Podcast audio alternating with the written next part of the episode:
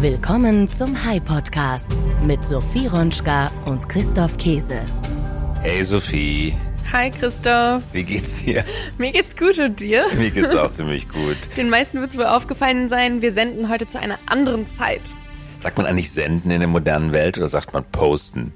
Ich glaube, man kann noch senden sagen. Kann auch senden, also ein Ausdruck aus der alten technischen Welt. Nein, wir haben nicht den Zeitpunkt unseres Erscheinens geändert. Wir hatten auch keine technischen Schwierigkeiten, sondern in der redaktionellen Arbeit kann es schon mal vorkommen, dass ein Gast, den man unbedingt sprechen möchte, zu einem bestimmten Termin keine Zeit hat. Und heute haben wir einen solchen Gast und deswegen senden wir nicht um 5.55 Uhr AM, sondern PM. Genau, wir senden heute nicht morgens, sondern nachmittags. Du bist ja auch gelernter Journalist. Wahrscheinlich ist dir auf dem Weg das ein oder andere Missgeschick in der Art untergekommen, oder? Ja, also in Redaktionen gibt es eine Funktion, einen, einen Menschen, der nennt sich Chef vom Dienst, Chefin vom Dienst, der oder die dafür verantwortlich ist, das pünktliche Erscheinen der jeweiligen damals Zeitung noch äh, zu gewährleisten. Und derjenige sitzt einem immer im Nacken. Zeitungen sind komplizierte Werke. Ich bin jetzt noch mal in der alten Printzeit. Eine Zeitung wie die Welt am Sonntag, wo ich mal Chefredakteur war, die hat 120, 150 Seiten Umfang und auf jeder Seite stehen 10.000 Zeichen Anschläge. Das heißt, die Zeitung ist vom Text her gesehen ein dicker, dicker Roman wenn man die Buchstaben in ein Buch binden würde und das pünktlich zu einem bestimmten Zeitpunkt herauszubringen, das ist eine Kunst. Und weil du schon gerade fragst, nein, zwölf Stunden Verspätung, 5.55 Uhr vormittags, nachmittags, das lässt einem kein Chef von Dienst, keine Chefin vom Dienst durchgehen. Aber die Freiheit nehmen wir uns. Das ist ja auch der Vorteil der digitalen Medien. Ja. Man sendet dann, wenn es fertig ist. Heute bist du neben deiner publizistischen Arbeit ja auch Unternehmer. Wieso hast du dich eigentlich dafür entschieden damals?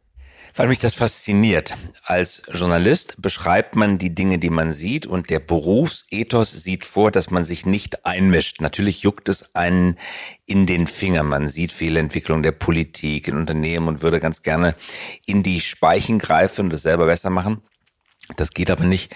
Das würde den Ethos verletzen, weil man ja als Journalist die Wirklichkeit beobachtet, aber nicht die Wirklichkeit verändern soll. Das ist der Unterschied zwischen Journalist und Aktivist. Aktivisten wollen die Welt verändern, völlig reputierlich, aber Journalisten sind nicht Aktivisten. Und als ähm, ich Journalist war, hat es mir immer in den Fingern gekribbelt, auch selber unternehmerisch tätig zu sein. Man muss sich bloß klar entscheiden, man ist entweder Journalist oder Unternehmer. Beides zusammen geht schwer. Und in dieser Folge soll es auch um den Weg in das Unternehmertum mit einem ganz besonderen Thema gehen. Dafür lernen wir die Geschichte und Hintergründe einer Unternehmerin kennen, die ihre kreativen Ideen in die Realität umgesetzt hat. Wir werden Einblicke in die Höhen und Tiefen des Unternehmertums erhalten, von den ersten zögerlichen Schritten bis hin zu den großen Erfolgen und den Lektionen, die auf dem Weg gelernt wurden. Starten wir also in die Folge, oder? Auf geht's in diese Folge. Der High Podcast mit Sophie Ronschka und Christoph Käse. Unser Gast heute ist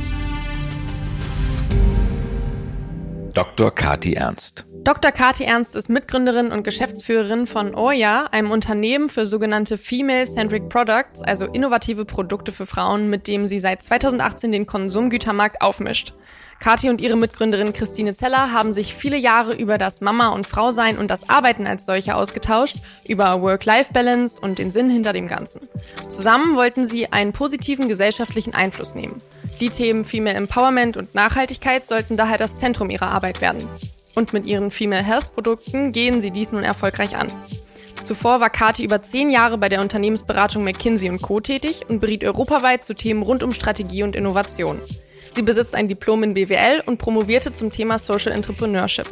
Mit ihrer Mitgründerin Christine Zeller wurde sie von der Bundesregierung als Kreativpilot der deutschen Wirtschaft 2019 ausgezeichnet. 2020 erhielt Kati Ernst dann den German Startup Award und wurde in die OMR Top 50 aufgenommen und ist darüber hinaus Berliner Unternehmerin des Jahres 2020-21. Also hören wir hinein in die Gründungsgeschichte von Kati, das, was sie erlebt hat und was dazu geführt hat, dass sie mit diesen vielen Preisen ausgezeichnet wird und vor allen Dingen, warum sie damals den Schritt gewagt hat von McKinsey, zehn Jahre, wie gesagt, du hattest das erwähnt, in das freie Unternehmertum zu gehen. Eine Geschichte, die vielleicht exemplarisch ist für viele andere Ambitionen und tatsächliche Lebensläufe. Genau, wir hören rein in ihre Gründungsgeschichte. Kati Ernst, herzlich willkommen und vielen Dank fürs Mitmachen. Ja, sehr gerne, ich freue mich. Du warst zehn Jahre lang bei McKinsey als mhm. Unternehmensberaterin. hast auch andere berufliche Stationen absolviert und hast dich dann entschlossen, selber zu gründen mit einem Unternehmen, das spezialisiert ist auf Hygieneprodukte für Frauen. Darüber wollen wir heute sprechen. Was treibt jemanden, der zehn Jahre bei McKinsey gearbeitet hat, ins Unternehmerinnentum? Und warum habt ihr euch diesen Markt ausgesucht? Wir, wir sprechen also zu Leuten, die vielleicht auch nachdenken, so etwas mal zu tun. Deswegen wollen wir deine Geschichte bisschen besser verstehen. Was hat dich damals bei McKinsey dazu getrieben, selber zu gründen? Also ich glaube, es ist wichtig zu verstehen, dass es auf jeden Fall nicht eine Entscheidung war, ich will jetzt weg, was könnte ich noch tun? Also so war es nicht. Mhm. Ich habe sehr, sehr gerne als Beraterin gearbeitet und hätte das sicherlich auch viele Jahre, Jahrzehnte äh, gerne weitergemacht. Ähm, es war ehrlicherweise die Idee des anderen, die mich gepackt hat und sozusagen weggezogen hat, als dass ich jetzt weg wollte. Ich habe ähm, schon, äh, ich habe ja drei Kinder bekommen während meiner Zeit bei McKinsey und habe schon in der dritten Elternzeit dann gemerkt, okay, die nächsten beruflichen Schritte irgendwie, die werden wichtig, weil die werden bestimmen, wo so langfristig der Weg hingeht. Ich möchte ja noch viele, äh, viele Jahre arbeiten und es wird ähm, dieser nächste Schritt, der fühlte sich irgendwie sehr, sehr monumental an. Ja, was mache ich als nächstes? Wo soll die mhm. Reise wirklich hingehen? Und ähm, habe dann ähm, mich auch mit Unternehmertum beschäftigt, äh, was früher für mich eigentlich keine Option war, weil ich keine weiblichen Unternehmerinnen kannte. Also in meinem BWL-Studium waren mir keine weiblichen Unternehmerinnen begegnet, in meinem privaten Umfeld durch meine Eltern gab es keine, also konnte mir das für mich ehrlicherweise gar nicht vorstellen und hatte dann aber in Berlin so ein paar Gründerinnen kennengelernt und habe plötzlich gesehen, huch, da gibt's ja auch Frauen, die sowas machen, logisch, aber hatte das halt noch nicht gesehen.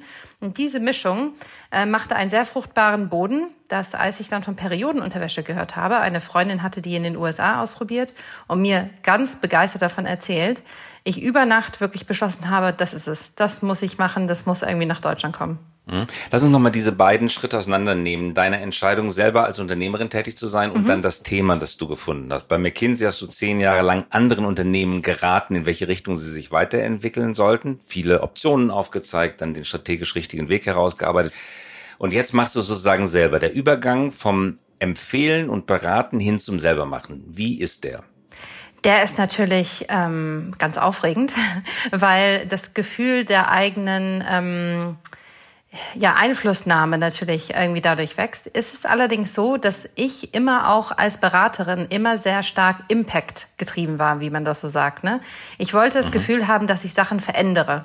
Und ehrlicherweise finde ich, dass man das als Beraterin bei einer Firma wie McKinsey schon sehr, sehr stark beeinflusst, weil man arbeitet halt an den großen Themen der Zeit und nicht an den kleinen. Ja, man ist ja bei den großen Themen dabei, bei den großen Firmen, bei den großen Fragestellungen, die die haben.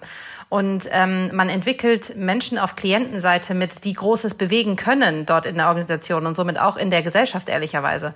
Und somit hatte ich jetzt nie das Gefühl, obwohl ich nicht selber die entscheidende Person war und nicht die handelnde Person, dass ich doch sehr viel bewegt habe, auch als ich Beraterin war. Und trotzdem hast du natürlich als Beraterin nie die letztendgültige mhm. Verantwortung dafür, Korrekt. dass es wirklich funktioniert. Jetzt trägst du mit allem, was du hast, die Verantwortung für den wirtschaftlichen Erfolg. Ja, natürlich. Und man versteht natürlich als Unternehmerin sehr viel besser und gerade als Gründerin so von der Pike auf, was eigentlich Unternehmertum bedeutet, ja? Also von den ganzen behördlichen Aspekten davon bis hin zur Entwicklung von wirklich mehrstufigen Personalsystemen, wo Leute mit ganz unterschiedlichen Skillsets irgendwie vereint sind. Das ist ja natürlich bei McKinsey auch anders. Da arbeitet man nur mit so äh, den Top 1% sozusagen, eine totale äh, ja, ähm, Ausnahmegruppe, sage ich mal, an Menschen. Und in jedem anderen Unternehmen gibt es ja eine ganz große Vielfalt an Menschen, die unterschiedlichste Sachen machen ähm, und beitragen. Und das ist auch total interessant zu lernen, wie man so erfolgreiche und glückliche äh, glücklich funktionierende Organisationssysteme entwickeln kann. Ja? Mhm. Man kann aber auch die Wände hochgehen, weil die Top 1% sind ja oft auch die top motivierten 1%. Und wenn man jetzt mit den 100 Prozent zu tun hat, hat man es auch mit Leuten zu tun, die vielleicht nicht so ehrgeizig sind, die es nicht mhm. so gründlich machen, die nicht so hundertprozentig präzise arbeiten, die nicht ganz genau wissen, was sie wollen, wo sie hinwollen. Treibt dich das manchmal in die Verzweiflung? Ich glaube eher, dass es mich wirklich sehr viel mehr humble gemacht hat, also sehr viel mehr auf den Boden der Tatsachen zurückgeholt hat. Denn diese Gruppe, die man sonst in so einem Beratungsumfeld wie McKinsey hat, das hat ja nichts sozusagen mit der wirklichen Realität von einem Großteil der Menschen zu tun.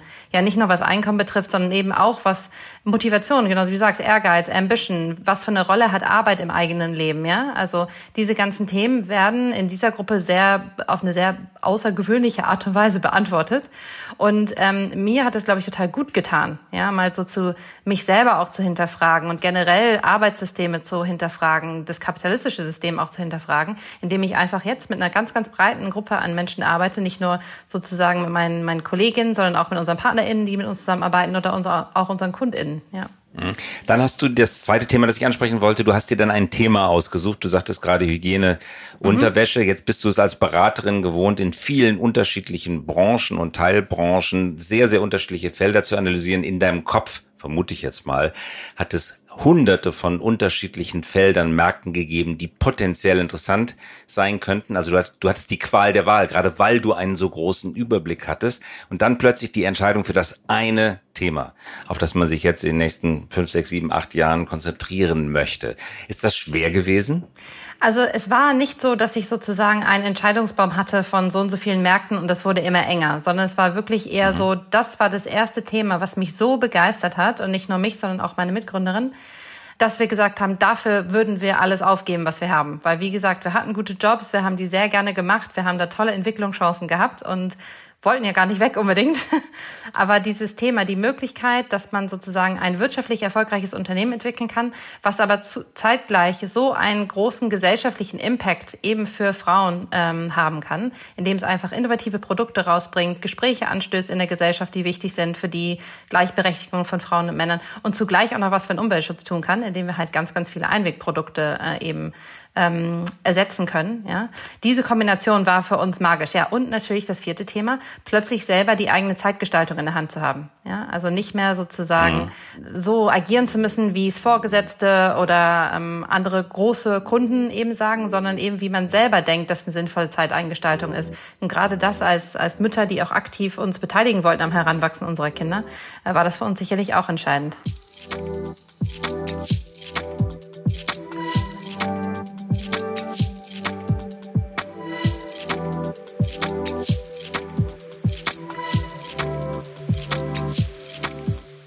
Oh ja, so spricht es sich aus oder wie spricht man das aus? Uh ja. uh ja, uh ja. Was heißt das eigentlich? Ähm, das ist ein Kunstname, der, den wir erfunden haben. Nur Vokale. Nur Vokale, Keine genau, fanden wir sehr gut, genau. Und dann ähm, nur vier davon. Davon gibt es ja wenige Marken, die man noch schützen kann, die so kurz sind. Und es war eben auch dieser Ausdruck, den wir so häufig ähm, bei unseren Kundinnen erleben, ja, dieses Gefühl des Erstaunens, ja, oh ja. Äh, des positiven Erstaunens, wenn sie mit uns zu tun haben. Also wenn sie unsere Kommunikation sehen, wenn sie die Themen hören, die wir ansprechen, wenn sie unsere Produkte sehen, wenn sie die dann kaufen und das Paket kommt an und ist wunderschön, wenn sie Produkte probieren und es funktioniert. Die haben so oft eine positive, unerwartete Überraschung. Und das fanden wir auch irgendwie schön versteckt in diesem Namen. Was genau bietet ihr an? Wie sieht euer Produkt aus? Also wir haben angefangen mit der Periodenunterwäsche. Ähm, wir sind, das ist eine ähm, Unterwäsche, die von außen aussieht wie ganz normale Unterwäsche. Nicht nur das, sondern wirklich sehr, sehr schöne normale Unterwäsche, äh, die aber ein Membransystem integriert hat, das eben ähm, Blut aufnehmen kann und somit eben Binden und Tampons ersetzen kann. Das ist ein Markt, den haben wir hier in Deutschland äh, selber etabliert. Also wir sind Marktführerinnen in Deutschland, sind die ersten, die das Produkt hier in Deutschland äh, eingeführt haben. Und ist natürlich ein wachsender und riesiger Markt, weil der Periodenmarkt ist generell groß, weil jede Frau in einem Großteil ihres Lebens sieben Tage jeden Monat eben diese Produkte braucht ähm, und kann sich jetzt auch nicht, nicht wirklich entscheiden zu sagen, ach nee, da verzichte ich jetzt mal eine Zeit lang drauf. Ein bisschen wie Essen und Trinken. So. Und in dem Markt gab es eben Ewigkeiten keine Innovation und da kam es sehr gut an, dass wir endlich mal irgendwas Neues reingebracht haben. Wir haben aber schon sehr bald angefangen, uns noch auf mehr Produktkategorien auszuweiten. Also wir verstehen uns mittlerweile als Female Bodywear Company. Ja, also wir machen einfach Kleidung, die körpernah getragen wird für Frauen, die eben nicht nur schön aussieht, wie es eben aus einer Male Gaze, also von Männern entwickelt sein würde für Frauenbekleidung, sondern die auch noch Funktionen hat. Ja, sie sind auch noch komfortabel und sie machen etwas. Sie bieten einen Mehrwert. Mhm. Ja? Also wir haben Everyday-Unterwäsche, die zum Beispiel Ausfluss aufnimmt von Frauen auch zwischen ihren Tagen. Wir haben Mums Still-BHs, die eben Milch aufnimmt von Frauen, sodass sie eben keine Pads mehr in ihre BHs tun müssen, wenn sie Kinder stillen. Wir haben ein Feel Dry Top, was Schweiß aufnimmt, sodass man keine Schweißflecken mehr hat. Ähm, und wir haben jetzt vor kurzem eine Kategorie eingeführt von Shapewear, dass wir eben Shapewear, also Kleidung, die hilft, die Kurven der Frau noch mal ein bisschen mehr zu betonen und äh, zu shiften, wenn sie es an manchen Tagen möchte, ähm, haben wir das eben auch noch mal neu gedacht, weil wir glauben, da gibt es auch einiges an Verbesserungspotenzial im Markt. Kathi, ihr dringt ja ein in zwei riesige Märkte auf einmal, nämlich einerseits Hygieneprodukte mhm. von mhm. großen Unternehmen wie Unilever, mhm. Procter Gamble etc. betrieben ja. und in den Markt für Kleidung, der mhm. unüberschaubar vielfältig stark besetzt ist und hart umkämpft, von Primark über Sarah, über H&M etc. etc. Victoria's Secret und ihr geht genau in die Mitte indem ihr mhm. beides miteinander kombiniert. Genau. Warum hat das noch nie einer gemacht? Ja, äh, du beschreibst genau diesen Sweet Spot. Also gerade als wir angefangen haben, wenn man sich vorstellt, dass man ein Modeunternehmen ist, gerade ein Unterwäschenunternehmen, da möchte man meistens mit den Kunden nicht über die Periode sprechen, über ein Hygieneprodukt, mhm. ja, sondern Frauen, wenn sie Unterwäsche gekauft haben bis jetzt, da ging es halt darum, besonders schön vielleicht für den Partner, die Partnerin auszusehen, ja, oder einfach ne, auch ein bisschen ja was Besonderes zu haben für untenrum, wenn man sich da berät. Und die Person, die das verkauft, wenn man sich das vorstellt in einem Kaufhaus, die möchte dann nicht drüber reden, wie stark ist denn die Periode, wie viele Tage gehen die denn, wie viele Tampons brauchst du denn. Das hat einen Clash gegeben mit den Themen. Mhm. Und auf der anderen Seite ähm, eine andere Herausforderung. Die Hygieneplayer, die klassischen, die haben wirklich von Fashion einfach keine Ahnung.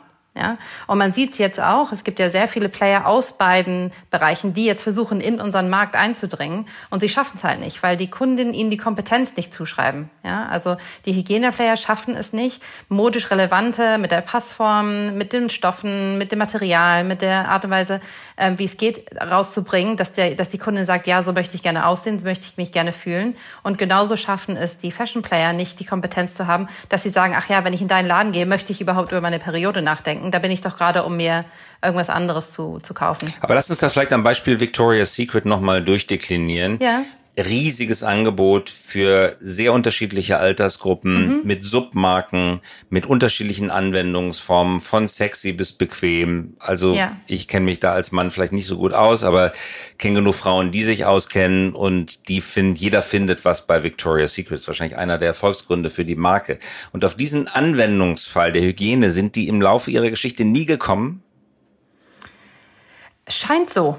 Also mittlerweile machen sie es auch. Die bieten mittlerweile auch Periodenunterwäsche an. Ich glaube jetzt so seit zwei Jahren ungefähr. Aber auch da ist es so, es bleibt für die natürlich ein Nischenthema. Mhm. Ja, also wenn du dann wiederum die ganze Unterwäsche aussiehst, anguckst, ist es dann wiederum eine Nische. Also es ist wirklich ein Sweet Spot für, sage ich mal, Neugeschäftsentwicklung, weil wie du sagst, es nimmt Teile und Preispunkte aus sehr attraktiven Märkten und ähm, interpretiert die aber neu. Und das auch noch in einem Bereich, der eben so ein bisschen schambehaftet ist, sodass eben sozusagen Leute es auch ganz gut finden in der Anonymität vom Internet, in der Interaktion mit Instagram, wo man nicht mit seinem ne, Gesicht direkt jemanden ansprechen muss oder sich informieren muss, sondern eben, wo die ganzen neuen Medien auch gut greifen können ähm, dann eben sich mit dem Thema zu beschäftigen. Mhm. Und damit hast du auch schon angedeutet, eine Geschäftsmodellinnovation. Jeder möchte heutzutage Direct-to-Consumer machen, weil wenn man im mhm. normalen Handel verkauft, dann ist man dem Handel ausgeliefert, entweder Listen oder die Listen die einen und die machen enormen Margendruck. Wenn ich Glück habe, kriege ich vielleicht 40 Cent auf den Nettopreis äh, höchstens ja. äh, raus. Bei Direct-to-Consumer, da habe ich, wenn ich den Nettopreis nehme, ziehe ich die äh, Shopify-Gebühren ab und die Kreditkartengebühren bleiben 96 Prozent übrig. Und ich habe die Kundenadresse, das heißt, das Verhältnis mhm. zwischen Customer Lifetime Value und Customer Acquisition Cost wird viel, viel günstiger, weil der Quotient zu meinen Gunsten ausschlägt. Ich muss nicht immer wieder die gleichen Kundinnen immer wieder neu gewinnen mit immer neuen Werbeanstößen. Korrekt. Ähm, ist das einer eurer Antrieber jetzt auch bei der Gestaltung des Geschäftsmodells?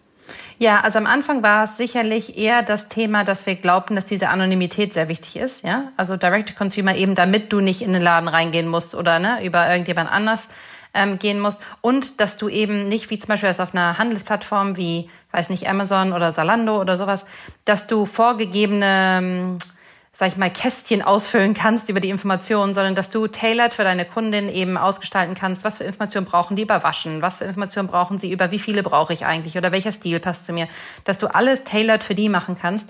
Und bei uns war es eine Mischung aus unserer Website und vor allen Dingen unserem Instagram-Kanal, wie wir dadurch eine sehr gute Symbiose geschafft haben, dass Leute sich wirklich sehr wohl aufge ja, aufgehoben gefühlt haben, ja. Und ich glaube, für uns war daher fast dieser zweite Punkt von dir, ne, diese direkte Interaktion mit den Kundinnen, auch das Feedback aufzunehmen und Community aufzubauen natürlich, ne, online. Wir haben ja über 100.000 Followerinnen auf Instagram und wir haben eine sehr, sehr hohe Interaktionsrate, wenn man uns mit Marken vergleicht. Marken werden ja tendenziell von Facebook und Instagram nicht so gerne ausgespielt, aber bei uns gucken die Leute trotzdem sehr gerne rein und schauen auch bei unseren Stories gerne zu.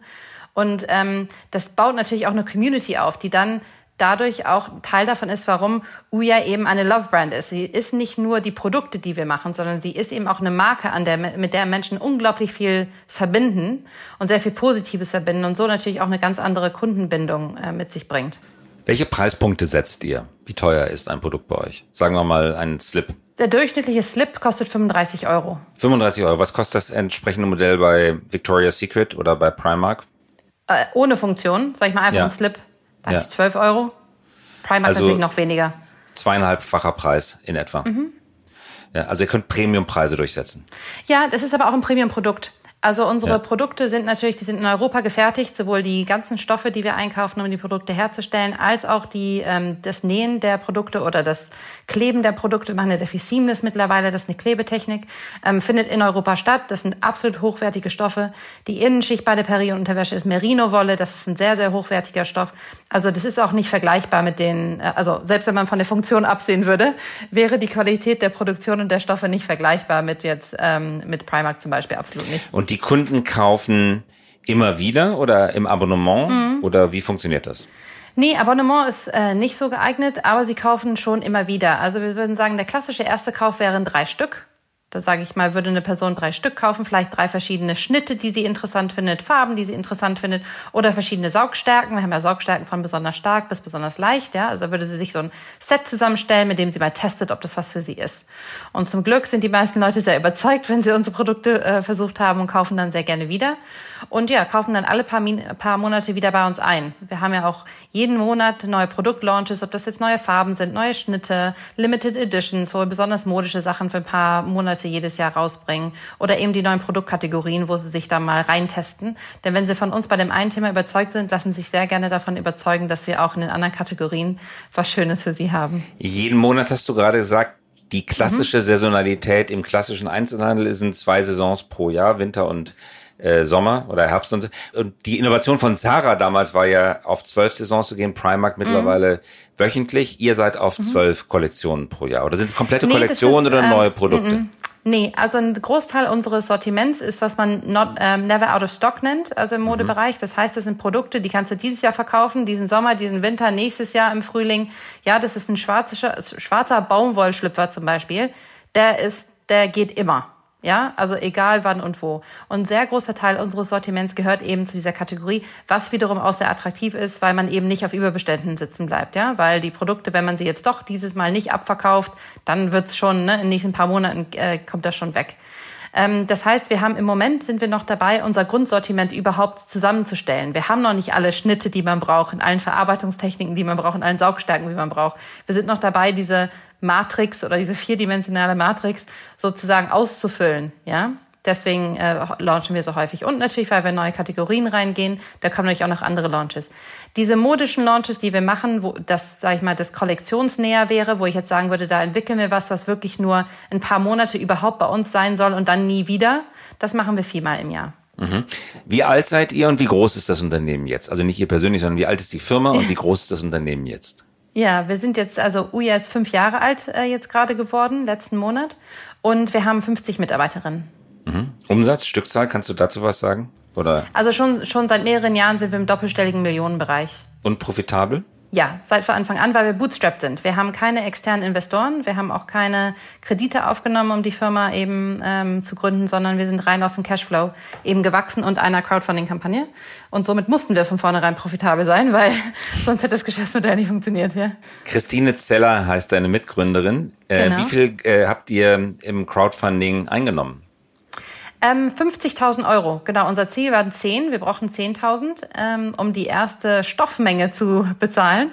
Und das war eben eine dieser Geschichten, dass wir eben ohne Marketing zu machen am ersten Tag schon 15.000 eingenommen hatten. Also viel mehr, als wir überhaupt in dem Monat einnehmen wollten. Und das ist natürlich im Vergleich zu heute sind das super kleine Zahlen. Aber damals war das dieses so, oh, we're onto something. Ja, da ist wirklich was. Das ist nicht nur in unseren Köpfen, mhm. sondern da, da, da ist was. Und ja, das hat uns damals sehr viel äh, Auftrieb gegeben. Also mit 50.000 Euro Startkapital, das auch noch gebootstrapped, ohne Equity abzugeben oder vielmehr gecrowdfundet, das ja. ist schon äh, bemerkenswert. Erzähl uns doch mal sozusagen unter die unter für die Profis in unserer Zuhörerschaft, wie macht man das im Cashflow Management? Äh, ja. Weil du musst ja in, in eurer Branche wie in jeder anderen, auch Textilbranche, musst du vorbestellen, musst äh, Garn und, und äh, Textilien bezahlen, musst die näher vorher bezahlen. Ähm, und dann dauert es eine Weile, bis das Geld reinkommt. Wie managt man den Cashflow so, dass man mit nur 50.000 Euro Kapital so groß werden kann? Ja, also ähm, es waren ja nochmal 50.000, äh, nee, 25.000, weil wir die äh, GmbH ja gründen mussten. Da mussten wir ein Stammkapital einzahlen. Das heißt, aus unserem Ersparten kamen 25.000 Euro noch dazu. So, und damit ging's los. Ja, ähm, die, das Geheimnis waren wirklich Vorbestellungen. Und zwar Vorbestellungen mhm. von unseren Kundinnen. Also bei dem Crowdfunding, ähm, jedenfalls bei dem Reward-Based Crowdfunding, ist es ja so, dass du auch ein Produkt schon mal kaufst, der Firma schon mal Geld zur Verfügung stellst und dein Produkt ja weiß, dass du das erst später bekommst. So. Mhm. Und wir haben damals im Herbst das Geld eingenommen und haben gesagt, wir liefern um Weihnachten herum aus, was wir auch getan haben. Das heißt, mhm. da hatten wir schon mal drei Monate, wo wir mit dem Geld arbeiten konnten. So. Und so haben wir es ehrlicherweise weitergemacht. Wir haben seitdem immer eine Funktion bei uns auf der Website, dass wenn ein Produkt ausverkauft ist, du in den Vorverkauf, also Voreinkauf gehen kannst. Du kannst sozusagen sagen, okay, ich kriege das Produkt jetzt nicht, aber ich sichere mir eine Panty der nächsten Lieferung. Und am Anfang war die Nachfrage so groß, ja, weil es ja niemand anders gab und es gab einen wahren Hype um uns, dass Leute zum Teil mit 12, 15 Wochen Vorlaufzeit die Produkte gekauft haben. Die haben gesagt, hier, nimm schon mal das Geld, ich warte gerne 15 Wochen, aber ich will einfach von der nächsten Fuhre möchte ich gerne welche haben. Und daher war das mhm. jetzt, im, das war gar nicht so geplant, aber im Nachhinein betrachtet war das natürlich eine reine Vorfinanzierung sozusagen unserer Produktionskosten. Und so konnten mhm. wir die ersten anderthalb Jahre, sag ich mal, wo Liquidität immer das Thema war, auf das wir geguckt haben, äh, dann eben überleben. Und dann kamen wir eben in den Bereich rein, wo wir mhm. dann eben auch mit dem operativen Cashflow einfach weiter arbeiten konnten. Und jetzt sehen alle, wie gut es läuft und drängen in den Markt, die Großen mit dazu. Wir hatten vorhin darüber gesprochen. Mhm. Ähm, wie verhindert man jetzt, dass man kommodifiziert wird? Dass es alle machen und du bist der Erfinder der Kategorie, äh, aber am Ende machen die anderen das Geschäft. Wie wehrt ja. man sich dagegen? Also ich glaube, in dem Bereich ehrlicherweise schlägt auch ein bisschen mein feministisches Herz. Wenn das commoditized wird, ist jetzt auch nicht das Schlimmste, weil es geht ja einfach nur darum, dass Frauen eine möglichst breite Auswahl an Produkten haben, wenn sie ihre Periode haben. Ja? So. Und wenn wir das schaffen, dass wir das durchgesetzt haben, dass es da eine Bewegung gegeben hat, Halleluja, da habe ich viel erreicht. Okay. Ja, an den gesellschaftspolitischen Sachen, die ich gerne, die ich gerne ver verändern möchte.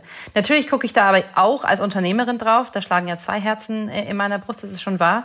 Und klar, wir beschäftigen uns schon sehr lange damit. Und da muss ich sagen, haben wir einfach sehr gute Entscheidungen getroffen, dass wir ja schon in Jahr zwei eben angefangen haben, uns in andere Kategorien reinzubewegen. Also ich glaube, das ist erstmal wichtig. Es gibt gar keinen anderen Periodenunterwäscheplayer, der sich außerhalb de, äh, von dem Bereich bewegt. Also wir gucken ja einfach, dass wir sehr viel ja generell als Female Bodywear Player eben wahrgenommen werden und uns somit einfach breiter aufstellen natürlich und nicht so gut angreifbar sind.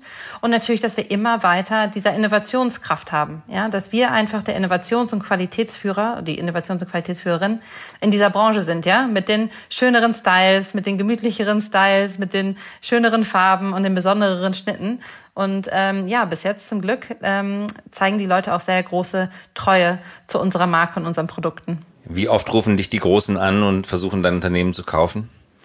Ach du, gar nicht so oft. Ich glaube, die meisten denken, das geht doch ganz einfach und versuchen es halt und scheitern jetzt okay. alle nacheinander. und danach können sie dann gerne nochmal anrufen. Also man ja. muss dazu sagen, international gibt es ja drei große Player, die haben alle ungefähr drei, vier Jahre vor uns angefangen und die sind alle letztes Jahr aufgekauft worden. Eben wie du sagst, von FMCG-Playern. Ja? Hm. also das heißt, es ist, es ist Interesse mittlerweile auf dem Markt da. Es ist klar, okay, so einfach kann man das nicht simulieren. Und ja, da sind wir natürlich immer offen für Gespräche, aber sind auch sehr glücklich, einfach weiter unsere kleine Firma, die uns weiter zu, zu 100 Prozent gehört, einfach weiter so schön zu gestalten wie bisher. Ja. Großartig. Kathi, abschließende Frage. Deine größte Niederlage, die größte Frustration, die größte Enttäuschung, die du erlebt hast, den Fehler, den du auf gar keinen Fall noch einmal machen möchtest, nie, den niemand nach dir noch wiederholen sollte. Was ist das? Also da bin ich wirklich von meinem Mindset her, ich, so bin ich nicht gepolt.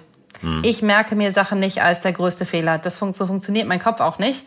Und daher fällt es mir total schwer, auf die Frage zu antworten, weil mhm. ich kann dir jetzt nicht sagen, boah, das war jetzt, da habe ich richtig was falsch gemacht und daraus nichts gelernt, sondern es waren für mich immer wirklich Learning Opportunities. Ich glaube, was schwierig für uns war, war die Corona-Phase, wo wir dachten, wir waren da gerade natürlich in einem totalen Aufwind, Firma wuchs ohne Ende und wir dachten, ach ja super, wir sind ja schon so ein total ähm, hybrid aufgestelltes Unternehmen, wir haben doch alle schon digital. Das funktioniert jetzt alles so weiter, wenn die Leute halt zu Hause sind und wir sitzen bei uns, weil wir haben das ja alle schon, die, die Prozesse und so. Und haben total unterschätzt, wie es gerade für wichtige neue Leute waren, die wir in der Zeit in die Firma reingeholt haben, dass die einfach sozusagen den Anschluss nicht gefunden haben an uns. Ja, weil wir einfach zu wenig diese persönliche Interaktion hatten. Und äh, da haben auch ein paar Leute verloren in der Zeit. Und ich glaube, das sind schon Sachen, wo ich sage, ah, da habe ich falsch eingeschätzt, wie schwierig sozusagen reines Remote-Arbeiten ist, obwohl du die Prozesse dahinter schon hast. Also wenn, dann ist es das, ne, einfach diese Wichtigkeit der Firmenkultur, sich doch öfter persönlich zu begegnen und das immer noch zu verheiraten mit den natürlich gewachsenen Flexibilitätswünschen von Mitarbeiterinnen. Ähm, das ist immer noch was, woran ich arbeite, da den richtigen, äh, das richtige Maß zu finden, die richtigen Methoden zu finden. Aber ich glaube, ja, wenn, dann war das vielleicht was, wo wir nicht so, nicht die richtigen Entscheidungen nur getroffen haben. Sehr spannende Unternehmergeschichte. Kathi, ganz herzlichen Dank fürs Dabeisein. Dankeschön. Fürs Mitmachen. Ja, super gerne. Euch weiter viel Erfolg. Vielen Dank. Und was schreibt ihr euch diese Woche auf den Merkzettel? Ich finde den Weg, den Kati ernst gegangen ist, super spannend, gerade weil sie sich für eine Nische entschieden hat, die immer noch ein Tabuthema darstellt. Und somit zeigt sie, dass man auch in Bereichen Erfolg haben kann und auch Erfolg haben sollte, die sonst eher noch in Schweigen gehüllt werden. Und daher wird es eben auch immer wichtiger, sich auf solche Bereiche zu konzentrieren und diese Bereiche offen zu kommunizieren, um das Tabuthema zu brechen. Und was ich auch noch super interessant fand, war, was Kathi am Ende sagte, und zwar, dass man sich nicht auf die negativen Aspekte, die negativen Seiten konzentrieren sollte, sondern dass man Fehler dafür nutzen sollte, um aus ihnen zu lernen und ansonsten voller Fokus auf das Positive, weil das einen weiter voranpusht und kein Fokus auf die Fehler und das Negative. Was ich mitgenommen habe, ist erstens, man kann tatsächlich eine Marktnische finden, genau in der Mitte zwischen zwei existierenden Riesenmärkten. In diesem Fall Hygieneprodukte und Unterwäschenindustrie. Genau in der Mitte kann es sein, dass diese beiden Branchen, die nichts miteinander zu tun haben und wechselseitig keine Kompetenz besitzen, ein Loch lassen und man dorthin vorstoßen kann. Das war in dem gerade geschilderten Fall von Kathi Ernst tatsächlich der Fall, aber es mag auch noch andere Branchen geben. Das heißt, Augen auf, den Blick schärfen für solche Marktmöglichkeiten. Zweite Beobachtung, man kann mit sehr kleinem Geld ein Unternehmen gründen. In diesem Fall waren es wirklich nur 75.000 Euro, 25.000 Euro einbezahlt in die GmbH-Gründung, 50.000 gebootstrapped, indem man seine Kundschaft tatsächlich darum bittet, die Ware vorher zu bezahlen. Und wenn man etwas Gutes macht, was glaubwürdig ist, was einen tatsächlichen Pain Point ein Bedürfnis befriedigt, dann kann man die Leute auch offenbar um Vorkasse bitten und die warten, wie wir gerade gehört haben, tatsächlich zwei, drei Monate darauf, dass das Produkt geliefert wird. Eine Form der Vorfinanzierung. Beim Crowdfunding geht es ja oft darum, Geld einzusammeln für eine Idee, ohne ein Produktversprechen damit zu verbinden. KT Ernst und ihr Team haben vorgemacht, wie man mit Crowdfunding tatsächlich eine Art Vorvertrieb machen kann und den Kunden, den potenziellen, den künftigen Kunden heranziehen kann zur Vorfinanzierung des Unternehmens. Und die dritte Beobachtung, auch wenn man in seinem jetzigen Beruf sehr zufrieden ist und gerne das macht, was man tut, man kann, sollte und kann es auch mit Erfolg tun, seinen Träumen folgen, tatsächlich selber gründen und kann das mit großem Erfolg in die Tat umsetzen, wie dieses Beispiel von Oya eindrucksvoll beweist. Das war es auch schon wieder mit dem Hype-Podcast für diese Woche. Na, so einfach kannst du hier jetzt nicht beenden, Sophie. Möchtest du eigentlich auch einmal gründen? Wie sieht das mit dir aus? Ich würde sagen, das ist etwas, was ich mir langfristig auf jeden Fall vorstellen kann und auch wünschen würde. Was hättest du denn da für Tipps und Tricks für mich? Selbst bist du ja auch Unternehmer, wie wir gehört haben. Was sind so deine absoluten Don'ts? Was sind deine Do's? Was rätst du mir und allen anderen, die zuhören? Was ich immer so faszinierend finde an den Do's und Don'ts ist, dass vieles von dem, was wirklich wahr ist, ist gleichzeitig so trivial, dass es aus einem Disney-Motivationsfilm stammen würde. Glaub an deine Träume. Verwirkliche dich selber. Lebe dein eigenes Leben und nicht das Leben von anderen. Das klingt so trivial und ist gleichzeitig so wahr. So trivial, dass man es kaum aussprechen möchte. Aber mein Eindruck ist, das alleine reicht nicht. Man muss ungeheuer hartnäckig sein, man muss sehr diszipliniert sein, man muss kritisch sein. Dieses ich möchte meinen Traum leben, ich möchte mein eigenes Leben leben, kann auch ein Stück weiter zu verführen, naiv zu denken und sich naiv zu verhalten. Gute Unternehmerinnen und Unternehmer sind aber überhaupt gar nicht naiv, sondern extrem kritisch. Einen sehr wachen, kritischen Verstand hinterfragen alles. Äh, und das miteinander zu kombinieren, diese naive Aufbruchskraft, dieser Glauben an sich selber kombiniert mit gesundem Misstrauen und der Bereitschaft und dem Können, alles immer zu hinterfragen. Ziemlich einzigartige Kombination. Das heißt, wer gründet, der schaue, ob er das mitbringt.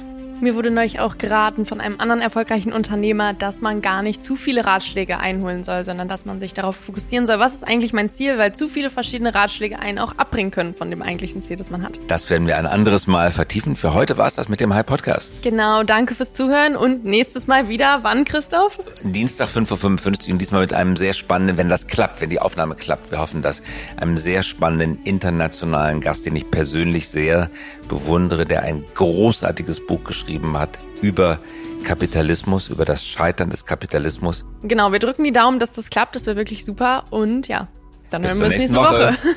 Tschüss. Bis dann. Tschüss. Das war der High Podcast für diese Woche. Wenn Sie keine Folge verpassen möchten, immer dienstags um 5.55 Uhr kommen wir heraus. Versprochen. Mögen Sie uns? Dann abonnieren Sie uns jetzt oder hinterlassen Sie einen Like. Wir freuen uns über Anregungen, Kritik und Wünsche. Schreiben Sie uns gerne an podcast.hi.co. Nicht .com, sondern .co. Eine Produktion der Axel Springer High GmbH, einer führenden Beratung für Strategie und Umsetzung neuer Geschäftsmodelle. Wir engagieren uns leidenschaftlich für das Wachstum Ihres Unternehmens.